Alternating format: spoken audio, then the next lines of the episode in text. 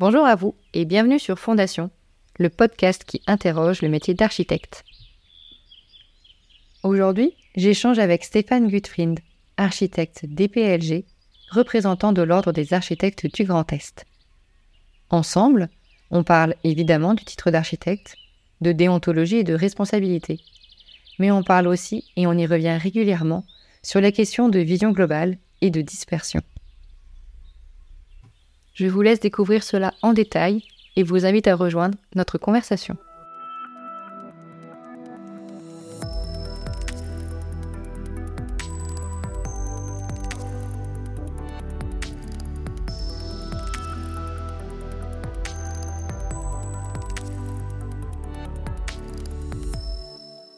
Alors je rencontre aujourd'hui Stéphane Gutrind, architecte DPLG. Stéphane a un pied en France avec son agence DGH Architecte où il me reçoit aujourd'hui à Metz et une autre au Luxembourg avec son agence L'Atelier d'architecture du Centre situé à Mersch. Outre son travail dans la maîtrise d'œuvre, il est à la fois vice-président du Conseil d'architecture et d'urbanisme de l'environnement de Meurthe-et-Moselle, plus largement appelé CAUE, mais aussi vice-président du Conseil régional de l'Ordre des architectes du Grand Est. C'est notamment pour ce rôle que j'ai souhaité le rencontrer aujourd'hui. Bonjour Stéphane. Bonjour Solène, je vous remercie pour cette euh, introduction. Peut-être euh, l'occasion de revenir sur les deux pieds, France-Luxembourg. Avec plaisir. C'est un projet qui, euh, en fait, se fonde sur un parcours professionnel fondamentalement européen.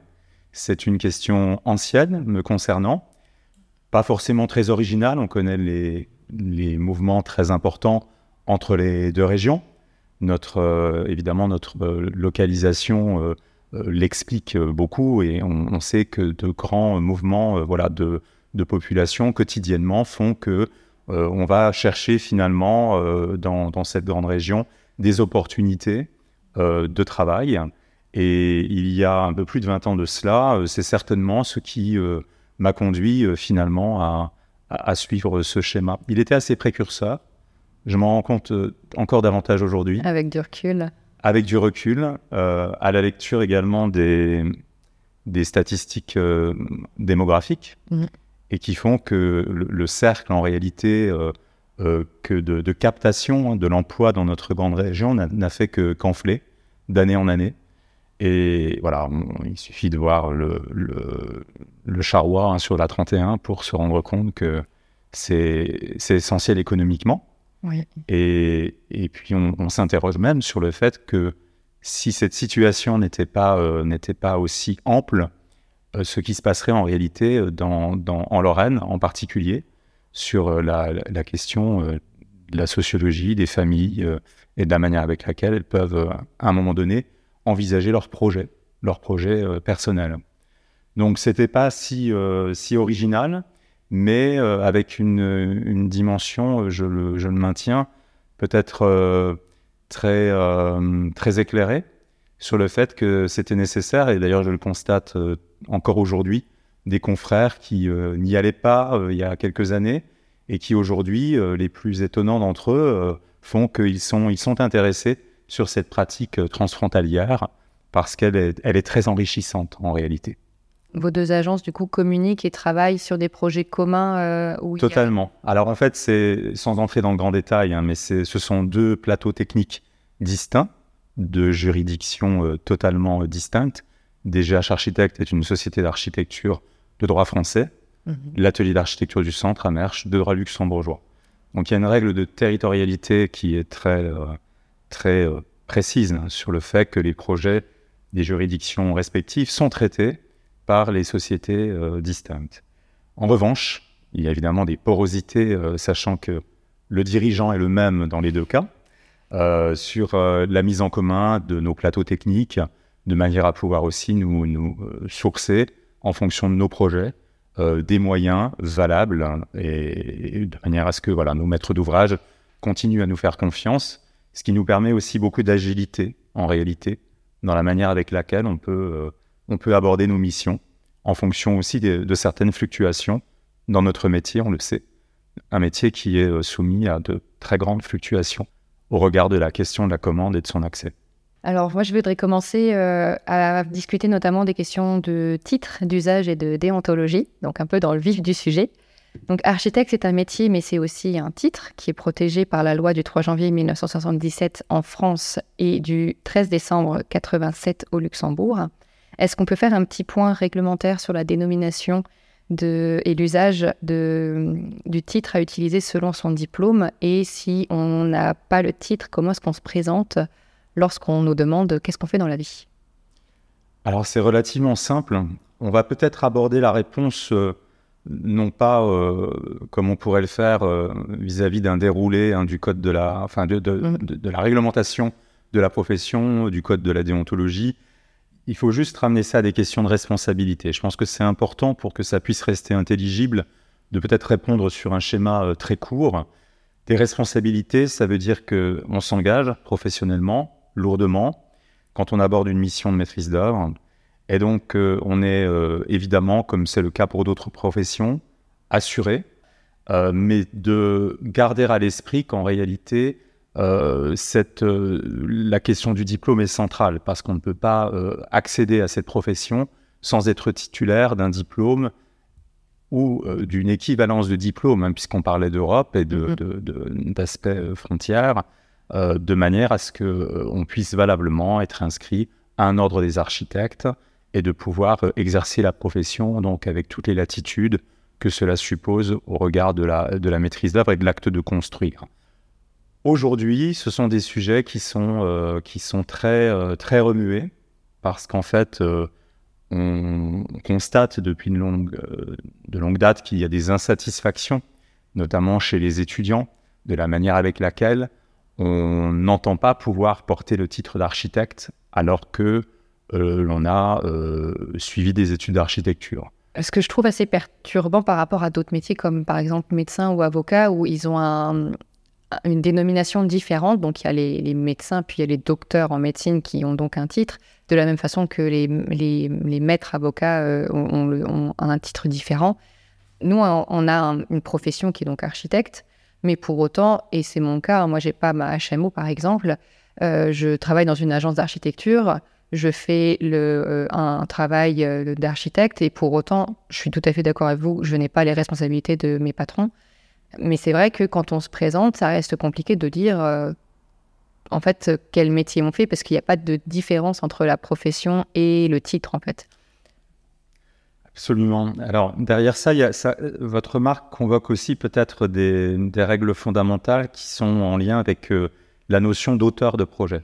Mm. C'est-à-dire que le, dirigeant, qu'il agisse en nom propre, individuel, euh, en, tant qu'associé unique ou pas, il, va euh, porter finalement la question du projet d'architecture dans sa conception euh, à travers la notion de paternité ou de maternité, si on veut genrer. donc, cette, cette, cette, notion d'auteur de projet, elle est, elle, elle est importante peut-être pour nous aider à faire le tri entre euh, effectivement ce qu'un collaborateur diplômé architecte va la manière avec laquelle il va valablement contribuer à la conception du projet. Euh, là, c'est important de préciser quand même qu'il ne s'agit pas euh, d'opposer par le fait du prince ou de l'artiste le fait qu'un projet voilà, ne, pourrait se faire valoir uniquement au travers de son père concepteur, mais qu'évidemment la question du travail d'équipe pèse énormément et que euh, des collaborateurs euh, valeureux, et j'en suis euh, largement entouré pour vous le, confirmer, vont contribuer à la fabrication du projet d'architecture. Pour autant, en termes de responsabilité, ça va toujours nous ramener à la question des responsabilités. Il est évident que la personne en question ne pourra pas se targuer ni de la référence. Si elle le fait, elle peut le faire avec une forme d'accord, dans un autre enfin, dans, la poursuite de son parcours professionnel, mais c'est pas si simple. Je pense que c'est peut-être important de, ramener le sujet par rapport à la question de la notion d'auteur de projet pour comprendre en quoi les contributions peuvent se différencier. Et en quoi la loi, elle protège le métier d'architecte? Alors la loi sur l'architecture de 1977 va euh, euh, finalement prononcer euh, un fait euh, qui est euh, essentiel, c'est l'utilité publique.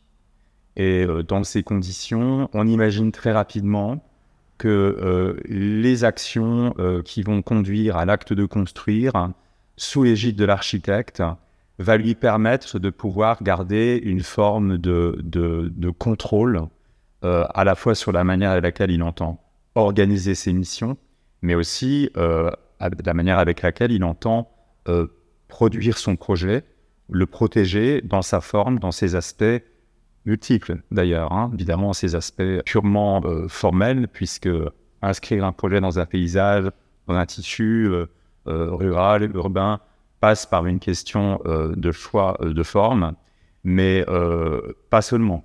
On a aussi la question de la transition écologique qui s'invite très rapidement, et non pas pour l'exprimer en termes d'éléments de langage, mais pour rappeler que cette dimension-là, fait partie aussi euh, de, la, de la maîtrise que l'architecte doit avoir euh, sur les, les, vertus de son projet.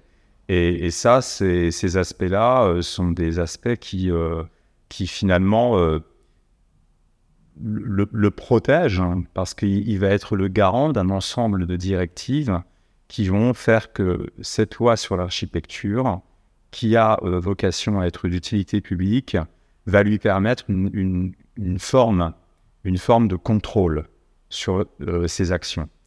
C'est très souvent euh, évidemment, pour un tas de raisons, on y reviendra peut-être, mais elles sont suffisamment nombreuses, je pense, pour ne pas euh, s'embarquer euh, directement sur ces aspects-là. Mais outre le fait que la loi donc protège dans le sens intérêt, enfin, promeut l'architecture comme intérêt euh, public. Euh, je trouve qu'il y a quelques questions là-dessus, notamment sur le fait que quand on se présente, je ne sais pas si ça vous arrive régulièrement, mais on vous demande si vous êtes architecte d'intérieur ou d'extérieur. Donc, quand bien même c'est un métier qui est connu de tous, parce qu'on pratique tous l'architecture au quotidien, on rentre tous dans des bâtiments quotidiennement, le grand public est au courant de, de, ce que fait un architecte, mais pour autant, il y a toujours cette question qui revient. Donc, d'où peut venir cette confusion du grand public? C'est certainement culturel. Euh, dans notre pays, euh, la question de la sensibilisation à l'architecture euh, est assurée par un ensemble de dispositifs, mais qui sont, restent dans des contours qui sont trop, trop centrés sur la profession. C'est-à-dire que l'ouverture de cette sensibilisation grand public, elle est, euh, elle est très limitée en réalité, parce que l'un des, vecteurs qui pourrait vraiment, euh, de manière très précoce, faire de nous, citoyens, euh, des, des personas totalement ouverts et sensibles à la question architecturale, devrait commencer à l'école. Et c'est pas le cas. Mm. C'est-à-dire que on, voit bien qu'on est dans un entre-soi de la compréhension de ce métier, de ce qu'il produit, et que évidemment le grand public n'est pas déconnecté de cela. Alors c'est peut-être aussi un petit peu plus vrai aujourd'hui parce qu'il y a un effort notamment du service public euh, sur la question euh, des émissions télévision, euh, des podcasts, ce qui nous réunit aujourd'hui et pas que, mais ce sont quand même des contours qui sont très très réservés. Et tant que la question de l'école, d'ailleurs à l'instar de ce qui se passe dans d'autres pays, hein, on voit des gamins en bas âge faire des croquis dans la rue, dessiner des bâtiments, euh, euh, sans attendre finalement le, privilège de pouvoir le faire au sein d'une école d'architecture. Tout à fait. Et ça, cette précocité, tant qu'elle ne sera pas explorée, tant que des dispositifs qui sont vraiment en lien avec la manière avec laquelle on, entend devenir un citoyen et que ça accompagne ce, désir de citoyenneté, euh, ça restera quand même quelque chose de très, euh, très peu euh, intelligible pour le grand public. L'architecte, il est identifié, c'est un professionnel de l'acte de bâtir qui est, qui est parfaitement identifié. Pour autant, sur la confusion que vous releviez entre intérieur et extérieur, alors ça nous fait sourire, nous, architectes, parce que la question de l'espace ne dissocie évidemment pas ces deux valeurs, ces deux dimensions. C'est inimaginable pour nous, architectes, d'imaginer qu'il pourrait y avoir un travail sur l'enveloppe du bâtiment, ses structures, et puis dans le prolongement, euh, un, travail sur euh, la manière avec laquelle euh, les espaces pourraient s'articuler, prendre la lumière, traiter la question acoustique. Et, ça, c'est quelque chose qu'on n'arrivera pas forcément à modifier pour le grand public. Je pense que cette dichotomie, elle, elle, elle, elle s'impose assez naturellement parce qu'il y a les questions de décoration et puis il y a les questions bâtimentaires. Mm. Et généralement, ce tri-là, il n'est il est pas, il est pas vraiment fait par le grand public en tout cas. Oui, donc à moins vraiment de faire un travail de fond avec euh, le jeune public pour l'inciter dès le départ à s'intéresser aux questions architecturales. Qu'il architecte ou pas, euh, c'est mm. pas évidemment le, notre sujet, mais c'est simplement euh, de se dire que de la même manière qu'on va comprendre finalement les nuances, vous évoquiez tout à l'heure la question des professions médicales, de la même manière qu'on va pouvoir comprendre assez aisément les nuances de ces professions, entre le généraliste, euh, le radiologue, l'anesthésiste et que sais-je, euh, ces nuances-là, dans nos métiers, elles sont un peu moins dissibles parce que il n'y a clairement pas aussi de confrontation finalement euh, suffisante du public mm. à notre métier. Notre métier, il agit aussi dans des sphères qui sont la question alors on reviendra sur les différents aspects de la commande peut-être, hein. mais euh, les équipements recevant du public, par exemple, sont euh, produits, leur, euh, leur résultat est organisé par des, un ensemble de sachants. Donc forcément, entre sachants, on sait très bien comment on va arriver au résultat à partir du moment où voilà, on, on lance une consultation et qu'un un choix de projet sera opéré et ensuite la manière avec laquelle les différentes missions de l'architecte et de l'ingénieur vont permettre de produire un résultat. S'agissant de l'habitation, qui est le sujet euh, massif qui euh, pourrait permettre une compréhension euh, du public de nos métiers, en réalité, on en est très éloigné en tant qu'acteur, puisque cette, ce, ce, patrimoine en lien avec l'habitat est peu exploré par l'architecte. Bah, en France, parce que justement pour pratiquer au Luxembourg, où l'architecte est obligatoire, peu importe la superficie à faire, c'est quelque chose que, voilà, qui différencie les, deux pays, mais c'est peut-être justement une question aussi pourquoi l'architecte en France est limité à est obligatoire pardon, à partir seulement de 150 mètres carrés quand il pourrait être obligatoire dès le moindre permis de bâtir, comme c'est le cas dans d'autres pays et notamment au Luxembourg? Vous avez totalement raison. La question euh, de cette euh, de manière d'aborder la commande résidentielle dans les, dans les deux pays euh, est, liée aussi à deux histoires différentes. Bien sûr. C'est, déjà important de l'aborder par la question de l'histoire. La question euh, de, du rapport entre l'architecte et euh, l'habitat est à réexplorer donc à la sortie de la Seconde Guerre mondiale dans le programme de reconstruction où l'urgence à loger fait que euh, on va se diriger sur des opérations en grand nombre, en grand format, qui font que les architectes, à ce moment-là, vont, pour des raisons euh, qu'on pourra euh, certainement discuter, et l'histoire, l'histoire ensuite l'a montré, mais vont se mobiliser sur ces opérations. Ce qui fait qu'à un moment donné, économiquement, il va y avoir tout un, tout un aéropage voilà, de, d'opportunités qui, dont, on, qui vont, dont on va se saisir des acteurs économiques qui vont faire que l'habitat individuel va totalement échapper à la question d'architecte. D'accord. Au Luxembourg, c'est très différent parce que... Euh, Pas eu les questions de reconstruction après la guerre non plus, par rapport à la France. Totalement.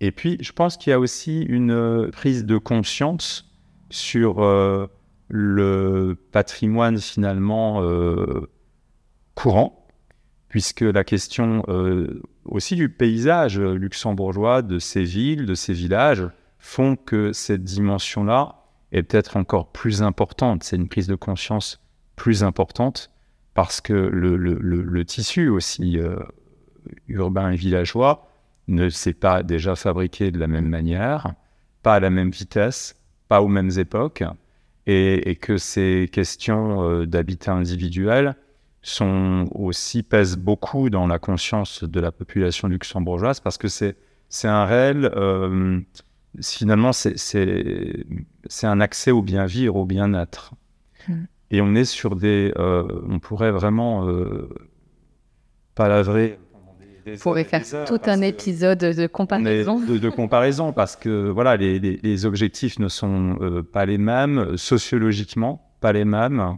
ils ne se traduisent pas de la même manière.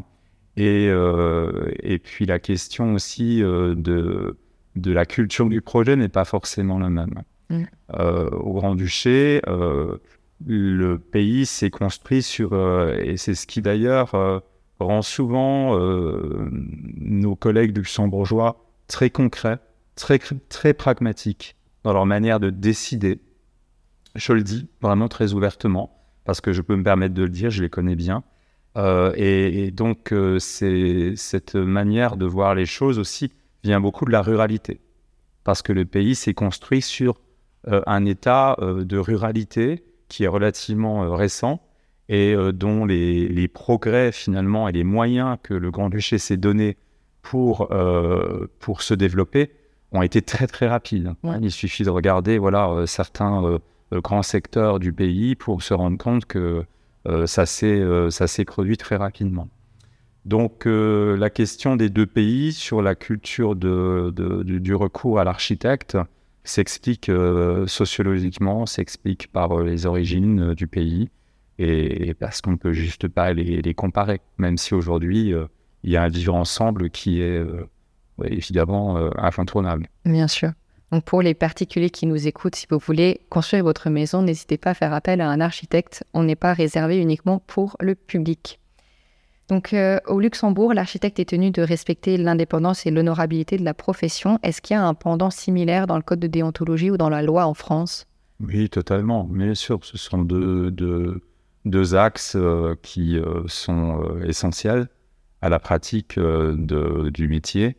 L'honorabilité, je pense que ça n'est pas que l'apanage de la profession d'architecte. Hein. On tend quand même à ce que voilà l'ensemble des, des métiers, quel que soit leur corps, leur corps, leur leur, leur support, évidemment, et comme prérequis le fait d'agir d'agir en toute en toute bienséance. Euh, sur euh, la question euh, de l'indépendance. oui, puisque c'est celle qui fait que justement le projet d'architecture va pouvoir finalement se construire de manière intègre. Et c'est là où voilà, les premiers risques apparaissent très rapidement généralement, parce que c'est souvent mis à mal.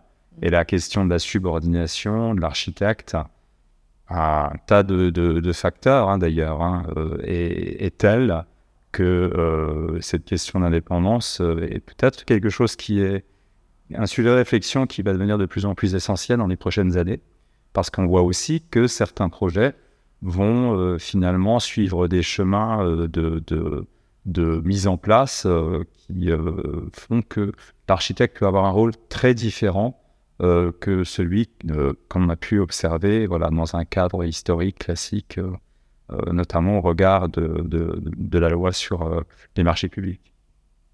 Et est-ce que cette indépendance et honorabilité permet d'avoir un complément d'activité en parallèle de son métier d'architecte pour soit pour le plaisir, que ce soit pour par exemple, avoir euh, une, structure qui permet de donner du conseil, pas forcément euh, architecture, mais peut-être euh, pour vérifier que le bâtiment est sain, assainissement énergétique. Est-ce que c'est quelque chose qui est compatible avec la pratique d'architecte ou c'est en conflit avec ces questions d'indépendance et d'honorabilité? Alors, c'est compatible dans le sens où la question du conseil, de manière générale, fait, partie aussi du, du, métier. du cœur de métier. Euh, je pense que ce que vous soulevez, c'est plutôt la question de pratiques euh, professionnelles multiples mhm. qui consisteraient à un moment donné à créer du conflit d'intérêts. Je ne sais pas si c'est de cela, euh, cela en particulier auquel vous pensez. Moi, j'imagine bien qu'un architecte ne peut pas se mettre promoteur. Ça, c'est, ça ne fonctionne pas. Et, d'ailleurs, de manière générale, c'est une question qui, qui se pose de plus en plus hein, sur les, la manière avec laquelle certains euh, d'entre nous abordent finalement leur temps. Euh, fondamentalement, euh, il, est difficile de toute façon matériellement d'aborder plusieurs métiers. Mm. Ce métier étant tellement complet, nécessitant une telle mobilisation que je ne vois pas vraiment, à partir du moment où on, souhaite l'exercer pleinement, euh, au motif voilà, de contribuer euh, euh, dans le projet social à la construction de bâtiments, quel qu'il soit, cette dispersion-là, je ne l'ai jamais personnellement comprise. Voilà, J'imagine que on peut, on peut l'envisager. D'ailleurs, certains d'entre nous ont des pratiques aussi liées à l'enseignement, à côté de leur mais on voit bien que très, très rapidement, euh, à l'inverse, ils ne vont pas forcément pratiquer le métier de la même manière à partir du moment où ils commencent à accumuler d'autres engagements. Donc je pense qu'il faut être très clair là-dessus. Euh, un, architecte qui euh, entend finalement être au chevet de ses projets, et pas que, hein, ça veut dire aussi de son équipe, de son entourage, à un moment donné ne peut, pas se disperser. Le sujet que vous soulevez, je l'ai compris plutôt sur la question du conflit d'intérêts, euh, puisque vous le, vous le rattachez à la question de l'indépendance. Mm-hmm. Donc évidemment, on ne peut pas être promoteur et architecte, euh, et on ne peut pas être a priori euh, architecte et courir un autre métier totalement différent. Ça, paraît quand même assez, assez inconcevable au regard du temps que mobilise ce métier vis-à-vis -vis de ses missions ça me permet de rebondir. C'est pas une question que je voulais aborder immédiatement, mais euh, je sais qu'il y a des personnes qui, qui le font, euh, d'avoir deux éléments en parallèle, notamment pour s'assurer un revenu complémentaire ou de base, euh, si on peut dire ça comme ça, dans le sens où ben, être architecte, c'est, ça prend beaucoup de temps, mais pour autant, la, rémunération n'est pas forcément à la hauteur, si je peux dire ça comme ça, ou en tout cas, il y a, quand même des, beaucoup d'architectes qui commencent au SMIC en France où euh, moi j'avais appris en tout cas pendant mes études, euh, donc ça remonte déjà à un petit moment, j'ai pas les chiffres, mais qu'il y, y, a des architectes qui sont euh, qui ne se rémunèrent pas ou peu. Donc c'est une autre façon de s'assurer un revenu. Quand bien même je comprends que le métier en effet prend énormément de temps, c'est comment justement faire le pratiquer le métier correctement, avoir des projets qualitatifs, se donner dedans, mais pour autant avoir une rémunération en corrélation avec l'investissement qu'on donne dedans. Donc ça, c'est une question très très complexe. Qui peut trouver une réponse euh, très simple, hein. c'est celle de faire de bons choix, peut-être. Mmh. Euh, à un moment donné, euh, si un projet n'est pas rémunérateur, qu'il déclenche une mobilisation de ressources qui n'est absolument pas en rapport avec la question du contrat, c'est que l'architecte doit aussi s'interroger au départ sur le fait de d'y aller ou pas, si j'ose le dire comme ça. Je pense que ça, c'est important parce que le, le fait est qu'effectivement, euh, et davantage encore en début de parcours, euh, on dit oui facilement à beaucoup de choses.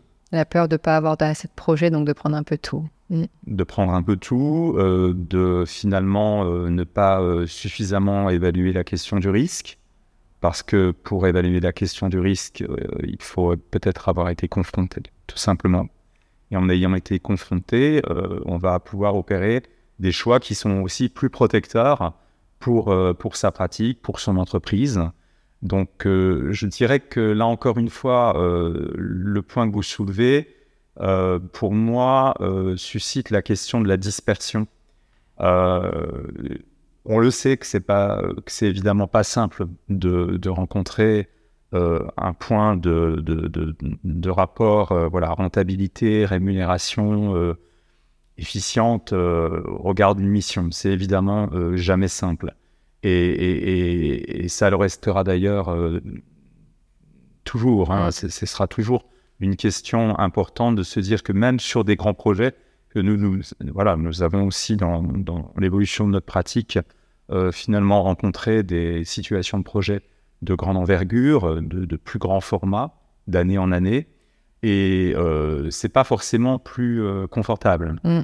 parce que on, est, on est soumis à des évolutions, des réflexions de la maîtrise d'ouvrage, tout un ensemble, finalement, toute une cohorte de situations qui fait que c'est pas forcément de plus en plus confortable.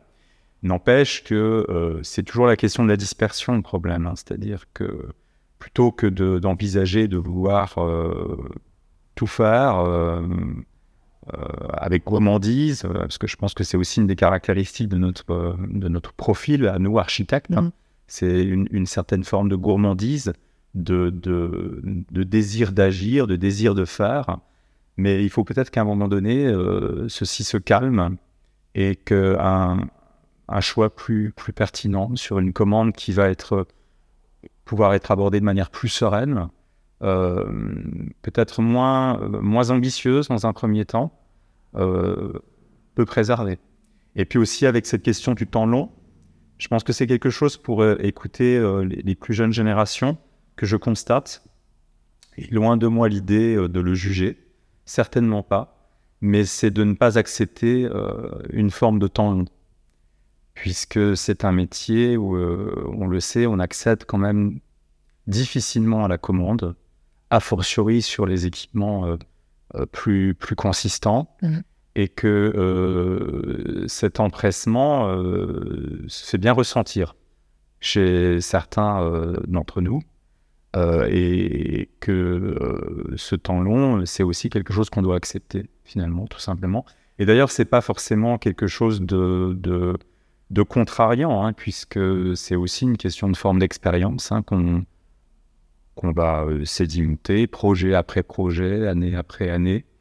Mais euh, la question d'un complément de revenu, puisque je ne pas évidemment pas le fil de l'origine de votre question, qui serait, qui consisterait à dire je me diversifie parce que euh, finalement je n'ai pas d'autre choix, c'est compliqué. Mm. Euh, et évidemment, euh, on doit assurer des, fondamentaux hein, euh, en toutes circonstances. Me semble peut-être une mauvaise, une mauvaise raison de se disperser, alors que notre métier est, fait de plein de demandes. Vous parliez du conseil tout à l'heure, et d'ailleurs de, beaucoup de pratiques également. Mm. Je pense que quelqu'un qui ne se sent pas bien dans la question de la maîtrise d'œuvre, parce qu'il considère que voilà, c'est quelque chose de, qui demande euh, trop de, certainement, disons-le, de courage. Ça demande une certaine forme de courage. Je ne dis pas que ce courage-là, on ne le retrouve pas dans d'autres pratiques, mais peut-être que ce courage-là est moins mis à contribution dans d'autres pratiques. Mmh, Donc à un moment donné, il faut peut-être accepter aussi de se dire qu'on va peut-être pas pratiquer ce métier tous de la même manière. Très belle vision des choses, ça me plaît beaucoup. Euh, pendant qu'on parlait un petit peu euh, rémunération, euh, vu qu'on a le, sujet au, bout des doigts, de manière générale, en fait, les projets coûtent une certaine somme d'argent. Que ce soit au taux horaire ou au pourcentage, la, rémunération des, architectes représente techniquement un gros montant. Donc, on a le grand public a cette vision d'un architecte qui est cher. Donc, on va revenir un peu peut-être à la question de comment vulgariser en fait euh, la plus-value qu'apporte un architecte et le montant des honoraires qui paraît pourrait pardon, paraître exorbitant et comment est-ce qu'il est ventilé en fait sur les temporalités des projets. Donc là, vous êtes, euh, vous soulevez peut-être davantage un point en lien avec les marchés privés davantage que les marchés publics Les marchés publics, ils sont plus conscients, comme vous disiez euh, tout à l'heure, euh, de c'est parler avec des personnes qui sont plus au courant d'un projet. C'est beaucoup moins le cas d'un privé, en mm. effet. Donc ça vise clairement les marchés publics. Mm. Donc sur cette question de l'accessibilité des honoraires, parce que c'est clair que des honoraires de maîtrise d'œuvre concernent un ensemble de, de, compétences. Donc ça ne vise évidemment pas que celle de l'architecte. Mm. Hein. Euh, même s'agissant d'un projet particulier, hein, on peut imaginer plus facilement que l'on va euh, pouvoir s'éloigner des compétences, structures, euh, parce que l'entreprise, à un moment donné, peut pallier un ensemble voilà, de, de, de, de sujets. N'empêche qu'un contrat de maîtrise d'œuvre reste généralement toujours la rémunération d'un ensemble de compétences. C'est évidemment difficile hein, de faire comprendre que une mission qui déjà repose sur la production, une production graphique, donc très euh, matériellement très déconnectée hein, du résultat euh, que l'on doit obtenir, et c'est coûteux. Dessiner, c'est coûteux. Ça mobilise des ressources. Même si les gens ont l'impression que c'est très facile, hein, il y a quand même ce côté, c'est un dessin justement, donc. Euh, oui, parce que on, fait certainement, euh, on, est certainement quelque part victime de, justement, vous le disiez, de finalement cette facilité de faire un tas de choses aujourd'hui. Mm. C'est facile parce que la question de la transition numérique a fait qu'aussi que ça donnait l'impression d'être facile.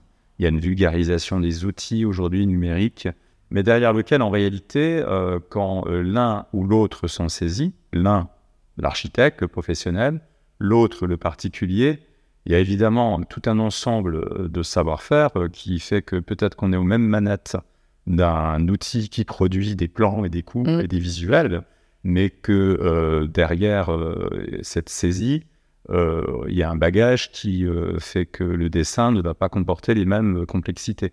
Donc c'est sûr que c'est difficile de, de, de faire imaginer que le choix d'une paroi euh, le choix euh, finalement euh, d'une menuiserie extérieure, pour ne citer voilà, que deux, éléments constitutifs assez, constitutifs assez essentiels de, l'enveloppe du bâtiment, fait que c'est pas neutre au regard des obligations aussi de réglementation environnementale qui s'imposent à nous. Ce ne sont pas des choix neutres, ça demande quand même qu'on le veuille ou non un exercice de synthèse. Et ça, le faire comprendre au grand public, oui, c'est un peu, un peu compliqué. Un gros challenge. Oui, puis c'est la question aussi de, de, l'entreprise. Un cabinet d'architecture, c'est une entreprise. Mmh. Donc, euh, vous êtes accueilli aujourd'hui euh, dans, dans, des locaux où il y a du personnel, euh, il y a, du, il y a des, des moyens techniques, hein, il y a le simple fait d'avoir des locaux. Voilà. Tout à fait. tout, tout ces, cet ensemble, finalement, qui constitue l'outil de, de, la pratique, ont un coût qui est évidemment répertorié euh, dans, euh, dans la valeur de nos missions. C'est incontestable. Comme toutes les entreprises. Donc, euh, à moins, et encore, hein, de travailler chez soi, ce qui aujourd'hui aussi est quelque chose qui a beaucoup évolué et qui concerne d'ailleurs beaucoup les, les, les, jeunes confrères, hein, puisque la majorité des formats d'entreprises d'architecture, entreprises au sens au sens euh, du choix de, du, format de son outil, euh, la majorité sont des personnes qui travaillent seules, mm. qui ont les mêmes responsabilités d'ailleurs, in fine, hein, sur un projet de maison. C'est aussi deux tiers euh, des architectes qui travaillent seuls en France? Pas être loin de la vérité. Je sais qu'à Luxembourg, c'est dans ces... Oui, oui c'est considérable. C'est la majorité des, mm. des, pratiques, bien entendu. Donc j'en reviens un peu aux questions en amont avant qu'on parle de rémunération. Donc depuis la fin du DPLG, donc diplômé par le gouvernement, l'habilitation à la maîtrise d'œuvre n'est pas obligatoire. Euh, dans un communiqué publié par euh, Défense de la profession d'architecte en juin 2022, il était écrit, et je cite, On comprend mieux pourquoi le diplôme d'état d'architecte délivré par les écoles, ramené à 5 ans comme les masters universitaires, a été dépouillé de son contenu de maîtrise d'œuvre et du droit, considéré comme un monopole insupportable de signer des permis de construire. Faut-il parler de formation complémentaire ou d'un moyen de réguler le nombre d'architectes autorisés sur les marchés? Fin de citation. Est-ce que vous pensez que la question soulevée par euh, Défense de profession d'architecte a lieu d'être euh, Pourquoi est-ce que ce, diplôme a changé entre le DPLG et, la HMO et l'impact que ça a sur la profession? Question sensible, on le savait. Euh, je crois personnellement pas beaucoup à la question de la régulation. Euh, tous les architectes euh, DE, diplômés d'État, ont la latitude de prétendre à candidater à l'habilitation à, l'habilitation à la en propre.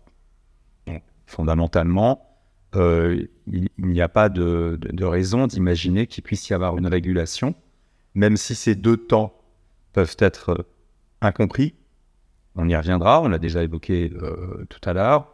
Euh, régulé par un dispositif qui consisterait à dire bah voilà, il y a tout un, cortège qu'on va laisser de côté qui seront les, les, bonnes chevilles ouvrières ou les bons piliers d'agence et que on, on, choisirait certains d'entre nous pour être habilités à faire de la maîtrise d'œuvre, j'y crois pas beaucoup. C'est une question d'ambition personnelle, de, de courage aussi, on en parlait tout à l'heure, mais que certainement pas de régulation. Oui, puis comme vous l'avez dit tout à l'heure, il y a des personnes qui n'ont pas forcément vocation à faire de la maîtrise d'œuvre. Il y a d'autres métiers de l'architecture euh, qui soulèveront donc la fameuse question du titre également, parce que le diplôme délivre un diplôme, et pour autant, tout le monde ne fera pas de maîtrise d'œuvre derrière et de construction. La seule chose, je le pense, pour laquelle on peut être certain, c'est que lorsqu'un étudiant euh, post-baccalauréat, euh, si l'on ne parle que euh, du schéma classique, hein, d'aborder des études d'architecture à l'issue d'études secondaires, on peut aborder des études d'architecture à tout âge, bien mmh. entendu. Mais ce dont on peut être certain, c'est que un jeune qui fait ce choix, a priori, veut être architecte pour construire. Mmh je n'imagine pas que dans le schéma euh, de la jeune personne, il puisse déjà y avoir toutes ces hypothèses euh, de, qui sont très intéressantes, hein, in fine, hein, d'accéder finalement à la pratique d'un métier sous diverses formes. Je ne crois pas. C'est parce qu'on ne connaît pas en fait toutes les formes du métier d'architecte autre que celui de maître euh, d'œuvre tant qu'on n'est pas entré en école d'architecture. Il y a aujourd'hui des dispositifs de sensibilisation au métier qui, qui sont en place où on peut, euh, je le pense, comprendre ces nuances-là, même euh, au moment même où on décide de faire ce choix. C'était moins vrai certainement il y a 20 ans. Il y a 20 ans, je le maintiens, et même encore euh, davantage récemment, quand un jeune fait le choix de s'inscrire dans une école d'architecture, il rêve de ce fait qui est assez d'ailleurs indéfinissable, de se dire qu'à un moment donné, on peut contribuer à la mise en forme mm d'un bâtiment, en l'occurrence, quel que soit le milieu dans lequel il, puisse s'insérer. Euh, je ne crois pas à un autre schéma dans l'esprit euh, de quelqu'un qui fait ce choix.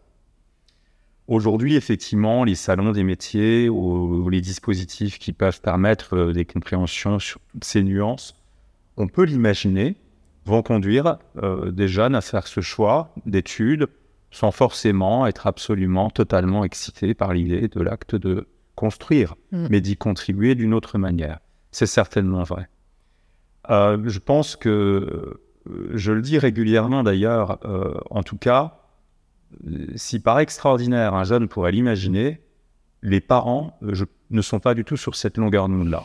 Je n'imagine pas que dans un foyer, des parents qui vont aborder le financement d'études longues puissent, à partir du moment où leur enfant a fait ce choix, imaginez qu'il ne serait qu'architecte d'une certaine manière ou sur, euh, sur une forme de soutien, de support. il y a, qu'on ne veuille ou non, cette, euh, cette ambition. Et puis il y a cette aura du métier, hein, vous le soulevez là, avec cette question notamment, par exemple, des parents. Un enfant est architecte, il y a, et même quand on le dit, hein, quand on se présente, bonjour, je suis architecte, il y a ce côté waouh, effet waouh du métier Et un métier qui fait rêver. Hein. Mm. Euh, évidemment, c'est, on entend, je l'ai souvent entendu, euh, ah, j'aurais tellement aimé être architecte. Donc cet effet waouh, comme vous le dites, euh, c'est, très bien en fait. Hein. On, est, on est effectivement, on peut se satisfaire de, d'imaginer que c'est un métier qui fait rêver, qui, dont on, on prend la dimension de l'importance, de la contribution dans, dans, le projet, euh, dans le projet social de manière générale. Oui, évidemment, c'est toujours intéressant, c'est satisfaisant. C'est une part du salaire mm. aussi, hein, certainement. C'est d'ailleurs, euh, cette part du salaire, c'est aussi le grand risque de, de ce métier, puisque le, je le constate euh, et on, on, on, en a tous fait les frais et on en échange suffisamment entre nous. C'est toujours le, fait de, de pouvoir céder à des situations euh, qui peuvent comporter des risques au motif justement de pouvoir faire quelque chose. Mm. Et, ça, euh, c'est certainement euh, chez les, les, jeunes confrères, hein, ou les jeunes gens de manière générale, peut-être davantage de prise de conscience aujourd'hui.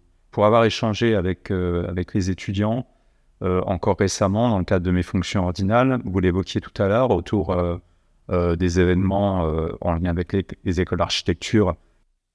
Moi, j'ai constaté une très grande lucidité, en fait, des, interlocuteurs. C'était assez surprenant. On aurait pu imaginer bêtement hein, d'ailleurs, peut-être dans un rapport de force intergénérationnelle qui fait que voilà, on a l'impression que on pense pas forcément toujours de la même manière. Moi, j'ai lu beaucoup de lucidité dans ce que j'ai entendu. Et c'était très rassurant d'ailleurs, de se dire que voilà, on avait affaire finalement à des jeunes gens qui n'étaient pas prêts à faire n'importe quoi et au motif de n'importe quelle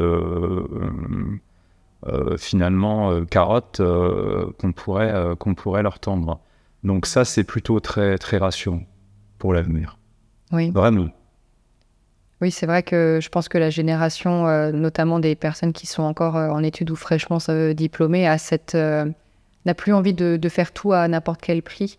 Donc il y a aussi ce côté distance de la profession, de vouloir la faire bien, de façon avec beaucoup de qualité, mais pour autant peut-être mieux choisir ses, clients et mettre plus de distance dans le sens vraiment choix des contrats pour s'économiser et pour s'éviter justement certaines choses.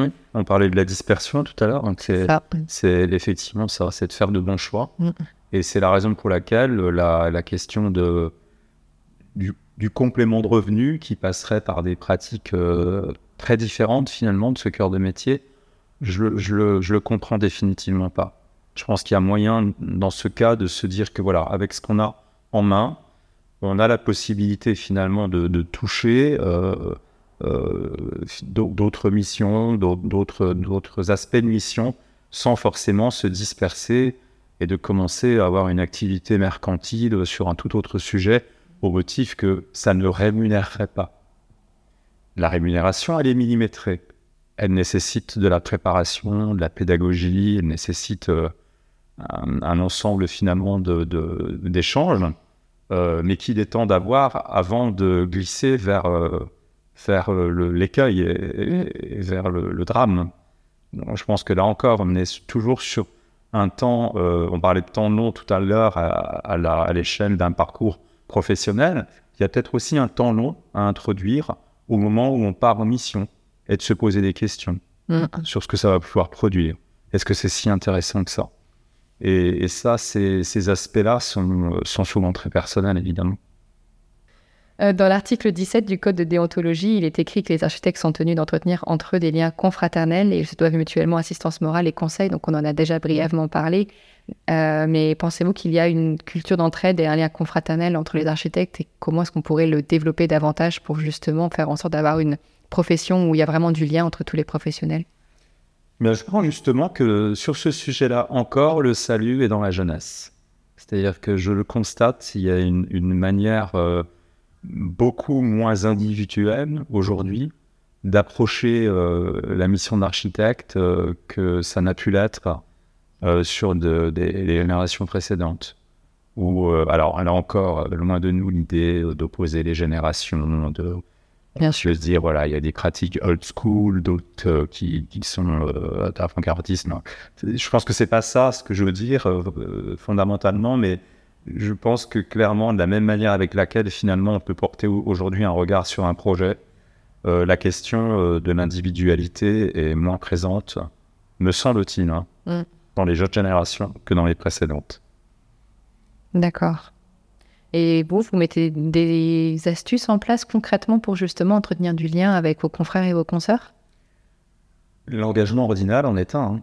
Oui, c'est ça. Le fait de, finalement euh, de d'envisager euh, de pouvoir s'occuper euh, de, de, la profession. C'est un peu ça l'idée hein, quand même, c'est de dédier de son temps qu'on ne va pas dédier euh, voilà, à, d'autres fins pour essayer d'envisager, de voir comment ça pourrait mieux fonctionner, comment ça pourrait satisfaire finalement le plus grand nombre.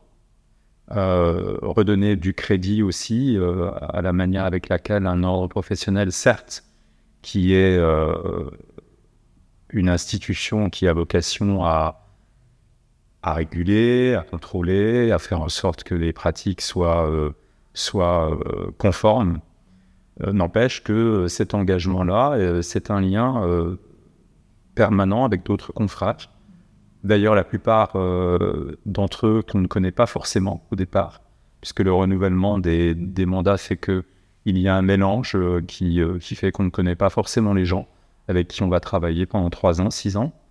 Donc, me concernant, c'est c'est un engagement que je ne regrette pas pour ces raisons-là.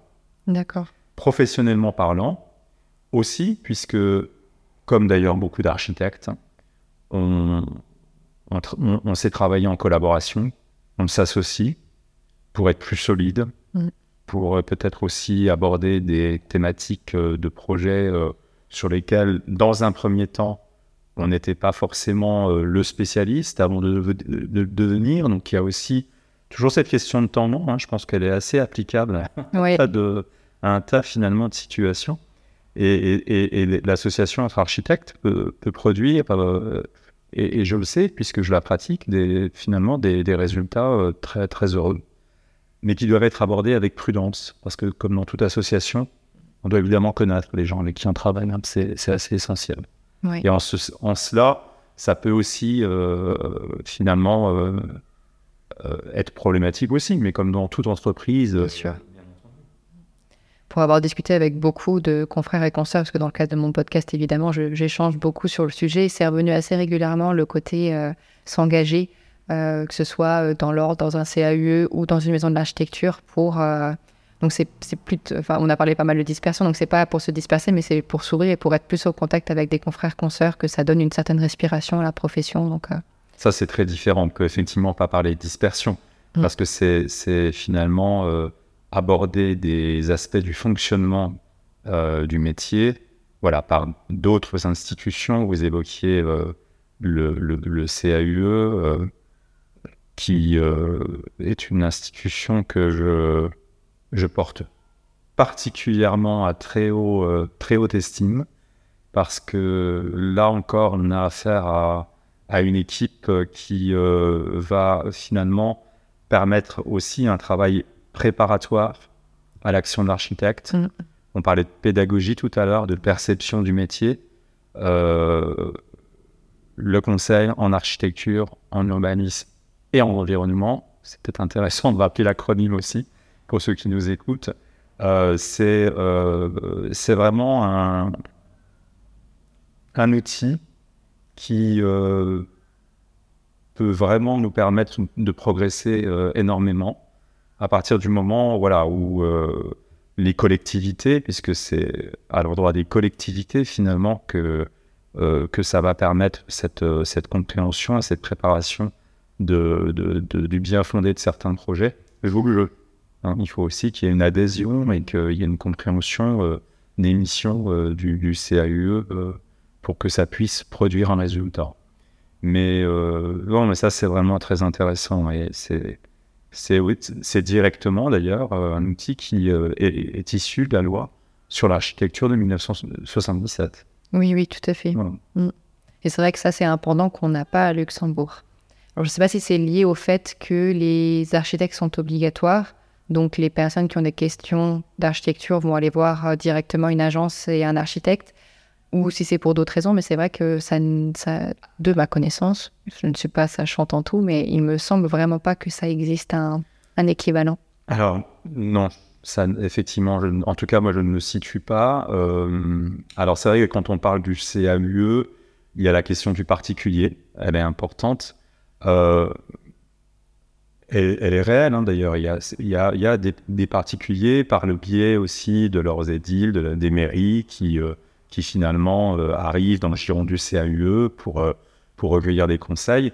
Mais euh, je, moi, je le vois plus à l'endroit des collectivités, hein, mm. parce que ça, c'est vraiment une capacité à agir importante des projets qui peuvent aussi, à un moment donné, être dénaturants s'ils ne sont pas mis sous contrôle d'une expertise hein, qui est celle de l'architecte, puisque le CAUE, c'est une équipe d'architecte conseil. Et je, vois davantage, je vois davantage d'intérêt euh, à l'endroit des collectivités que des particuliers a priori. En tout cas, les, dommages sont, sont peut-être plus importants si les collectivités en font l'économie que, que les particuliers euh, a priori. Oui, pour moi, les particuliers, c'est plus euh, le, un premier pied dans le monde de l'architecture pour ceux qui ne connaissent pas forcément et qui ne sont pas forcément courants, qui peuvent faire appel à un architecte. Donc, mais c'est vrai que d'un point de vue collectivité, c'est c'est très important, euh, ces missions.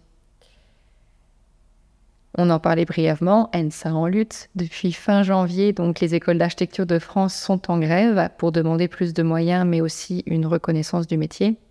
Ces événements sont, rassemblent en particulier la, profession Quelle est la posture de l'ordre face à ce mouvement?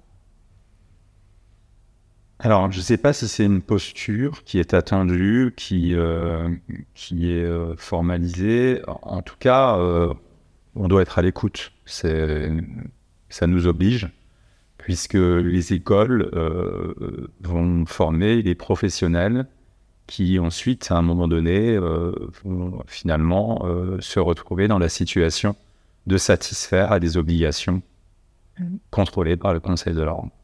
Donc c'est important quand même que euh, l'on puisse euh, entendre que les carences, euh, puisque c'est de ça qu'il s'agit, hein, c'est vraiment un observatoire de, voilà, de, carences de moyens, vont pouvoir finalement former des, des, personnes dont le profil va être plus assuré dans les pratiques. Et on le sait, alors là, pour le coup, c'est pas un temps long, c'est un temps court c'est un temps très court la formation d'architecte. Oui, par rapport à toutes les années euh, d'expérience après. Il y a un réel intérêt à, finalement euh, agir sur l'efficacité de ce temps pour former euh, des jeunes gens les plus solides possibles dans la manière avec laquelle ils vont pouvoir aborder leurs premiers pas.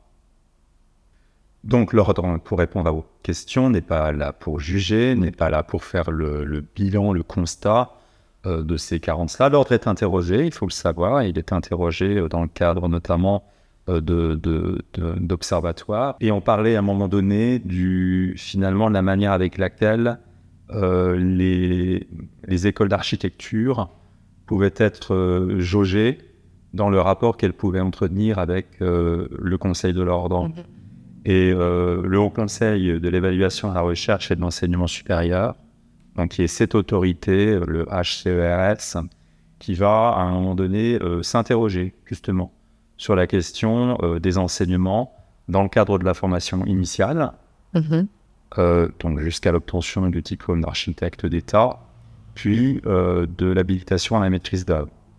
Et, que c'est finalement ces deux segments de la formation euh, fait en sorte que l'un se dédouanerait totalement des questions euh, euh, de compréhension de la pratique, du métier, des responsabilités, et que ces sujets-là seraient réservés à la, à la HMONP. Donc, le, le HCRS peut être assez critique par rapport à ça. Donc, il y, a, il y, a, clairement des points qui ont été soulevés sur le fait que ces aspects-là devraient normalement sensibiliser les étudiants déjà dans le cadre de la formation initiale.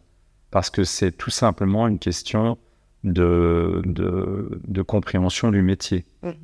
Et qu'on ne voit pas pourquoi, je ne sais pas si ça doit être ma position ou pas, mais en tout cas, c'est la position de beaucoup d'entre nous, que, que ces connaissances-là, ces aspects-là, seraient l'apanage de l'habilitation à la maîtrise d'œuvre. Et n'arriverait qu'à ce moment-là, dans, une... dans la compréhension de la pratique médecine. Oui, puis dans cette formation qui reste facultative, il y a bon nombre d'architectes qui ne font pas cette, cette HMO et donc qui passent à côté de ces connaissances. Et qui peuvent être très utiles à un moment donné pour mm. euh, leur pratique métier. Tout à fait. Bien sûr, ne serait-ce que pour comprendre que dans une entreprise, euh, il y a aussi une forme de hiérarchie, que les, les, les, différents acteurs ne sont pas mis à contribution de la même manière, et pour quelles raisons. Mm. Et quand on, le, quand on le sait, on est peut-être aussi euh, plus dans la compréhension euh, de ce qu'est la responsabilité de celui qui va euh, voilà, s'engager pour de nombreuses années. On arrive aux, questions de la fin. Qu'est-ce qui fait la base, la fondation du métier d'architecte selon vous? Alors, sans aucun doute, c'est la passion. La passion. Ça ne vaut pas que pour la profession d'architecte. Bien sûr. Ce serait vraiment très, très condescendant d'imaginer que c'est le seul métier qui nécessiterait euh, voilà, d'être euh, équipé euh, d'un désir de passion hors norme.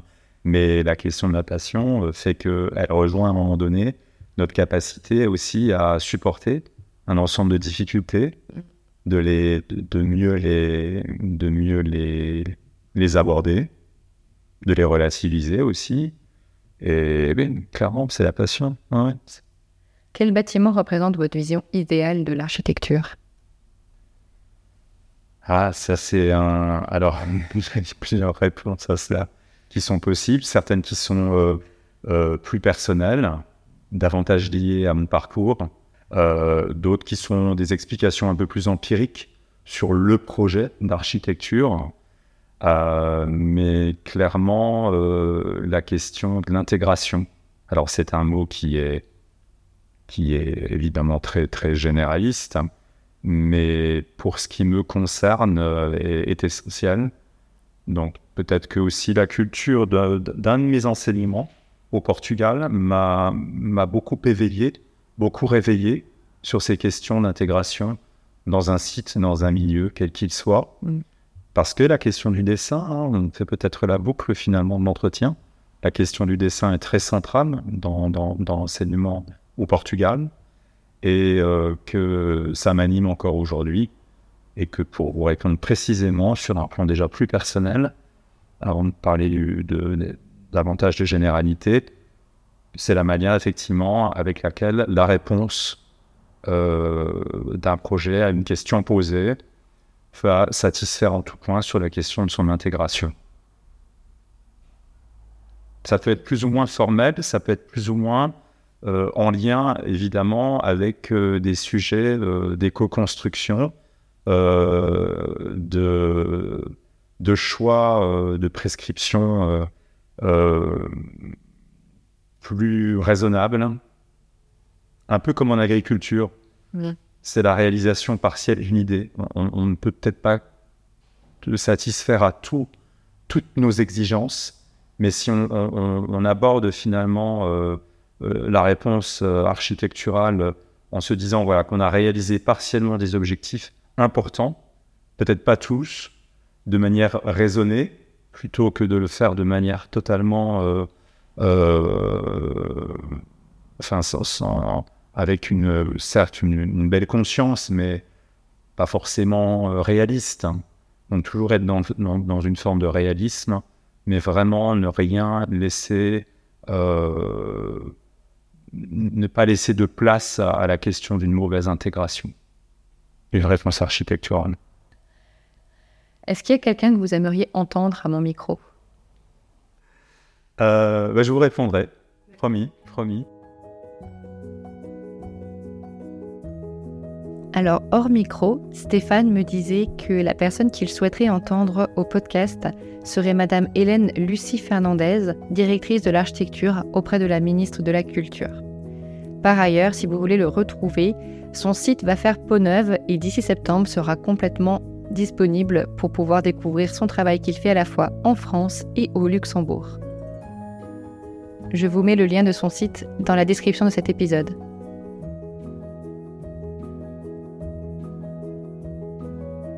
Merci beaucoup. Bien, je vous remercie pour euh, toute cette attention et la qualité de nos échanges et j'espère vraiment voilà, que ça pourra être inspirant pour euh, les prochaines personnes euh, interviewées, si j'ai bien compris. Moi, j'ai aucun doute que ça sera inspirant pour les gens qui vont nous écouter.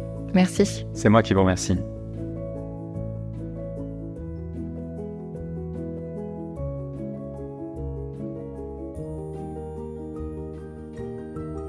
Merci à vous d'avoir écouté l'épisode jusqu'au bout.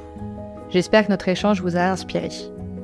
Si l'épisode vous a plu, n'hésitez pas à me laisser une note, de préférence 5 étoiles, et un commentaire sur la plateforme de votre choix. Je me ferai un plaisir de vous lire et vous répondre. Si vous vous posez des questions sur votre pratique d'architecte, je serai ravie d'échanger avec vous. N'hésitez pas à me contacter via mon site web fondation au pluriel.archi ou sur Instagram au même nom. On se retrouve la semaine prochaine pour un nouvel épisode de Fondation. Ce podcast bénéficie du soutien de la Maison de l'Architecture de Lorraine, qui m'aide pour la promotion des épisodes.